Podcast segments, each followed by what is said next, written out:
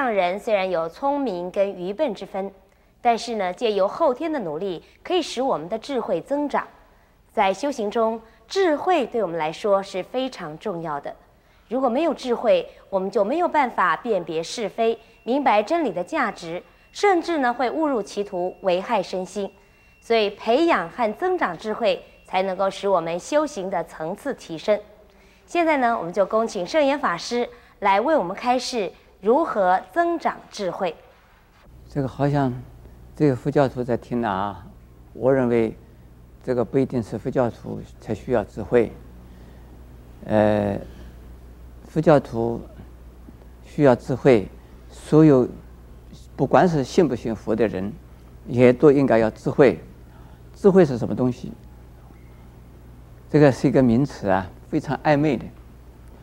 呃，很多人呢说啊、哦，这个人很有智慧的人，这个人很有智慧的人，这个智慧是什么意思？是不是说学问好就有智慧？是不是知识丰富就是是不是就是智慧？敏感的人是不是属于智慧？这个非常敏锐的头脑很敏锐的人算不算智慧？能够举一反三的人算不算是智慧？能够啊当机立断的人算不算是智慧？这个啊，很多人弄 弄不出弄不清楚的啊。认为智慧就是看到有聪明有学问，呃，大概刚才我举的那些例子呢，都认为就是智慧，其实不一定啊。所谓真正的智慧的意思呢，是离开了。自我中心，那也就是客观。那个客观的程度啊，越高呢，这智慧啊也越深。如果自己的主观的程度啊越高呢，这个人呢越蠢。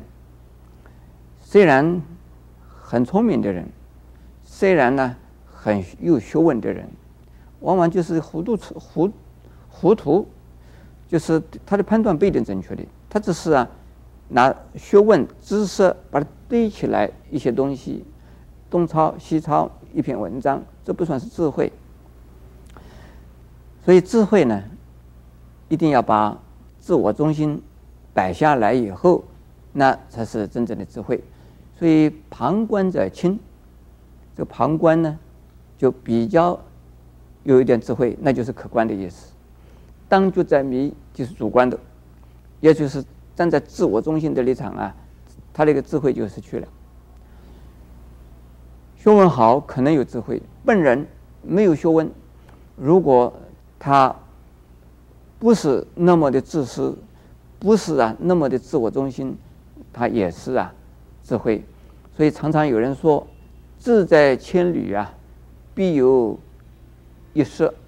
这愚者千里啊，必有一得。这愚者就是笨人呐、他动头脑做观察，虽然呢一千次可能都是啊错的，但是其中有可能有一次是正确的。为什么？他就是不是以主观的立场来看，就是啊客观的，就非自我中心的这种判断呢是正确的。所以我们常常啊，呃，为了自己的问题，因此没有办法解决，而找谁呢？找朋友，找不相干的人去啊问一问，做参考。所以我们要找顾问呢，问问那一些人他们的意见怎么样？他们反正是失也好，得也好，是你的事，跟他自己没关系。给你贡献，给给你意见，说，哎，你这个你这种事。最好是怎么样？那这就是旁观的意思。那旁观者是不是就是智慧呢？不一定。旁观者，假如说他也是啊，以自我的立场，他说：“假如是我的话，这个我是会怎么怎么怎么。”这个还是站在我的立场来判断，不要以自己的立场来判断，就是以他的立场来判断他的是就是智慧。所以佛法讲智慧呢。就超越于自我，那叫智慧；摆脱了自我而做的判断、而做的认识，叫做智慧。那么在佛法里边呢，把知识、学问和智慧啊，是要混要配合的用的。如果只有智慧而没有知识，这个也是没办法表达起来。要表达智慧，一定还是要用知识学问配合起来，让人家能够知道你想的是什么，你讲的是什么。否则的话，你没有共同的语言啊、符号啊，作为表现表示你的智慧的呀，这个呃内容，那这个智慧也是没有用。只能够说，对你自己来讲，你如果有智慧的话，因为你不以自我中心来处理你自己的事，来处理人家的事。那么这个人，对于他人来讲，不会呀，使得人家受害；对自己来讲，不会为自己带来困扰。这就是智慧。所以在释迦牟尼佛的时代啊，有一些阿罗汉，他们这个 嘴巴很笨，不会讲话，或者是呢，他们读的书很少，没有这足够的这个语言来。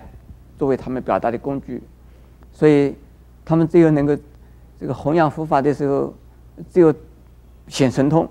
到哪个地方要要要度一个人、化一个人，不用嘴巴讲，到那地方就变神通了。神通一现呢，哎，就是很多人哦看得很惊奇。那用这种方式来来教化，但是呢，仅仅用神通来教化众生呢，只能够让人家一时间呢。佩服、尊敬，但是呢，还是不知道怎么一回事，也不能够让人家解决烦恼、解决痛苦的问题，只能够叫他相信，而没有办法解决问题。所以还是需要说法，用佛法来开导，就从看经、听闻佛法，借佛经的道理，借呢一些过来人的经验。来帮助人，这叫做文慧。那我想，我们每一个人呢，都可以多多少少啊，都可以产生或者运用一些智慧来啊帮助自己，帮助他人。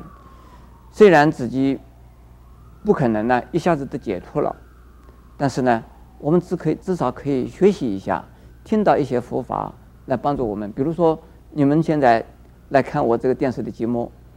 你听到我这样子讲，你也知道智慧是什么，你也可以不妨有时间呢，把自自己自我中心放下来，来判断处理自己的问题。这个时候就是有智慧的人，你处理的一定很好。我想，这个是啊最重要的事。